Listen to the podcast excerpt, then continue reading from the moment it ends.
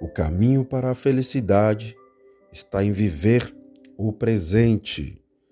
Não volte ao passado, nem fique tentando adivinhar o futuro.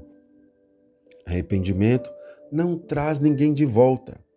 Acostume-se e não tente trazer de volta quem hoje está feliz longe de você.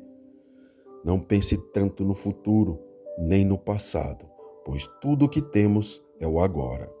Esteja no momento presente e viva o hoje com todo o seu ser.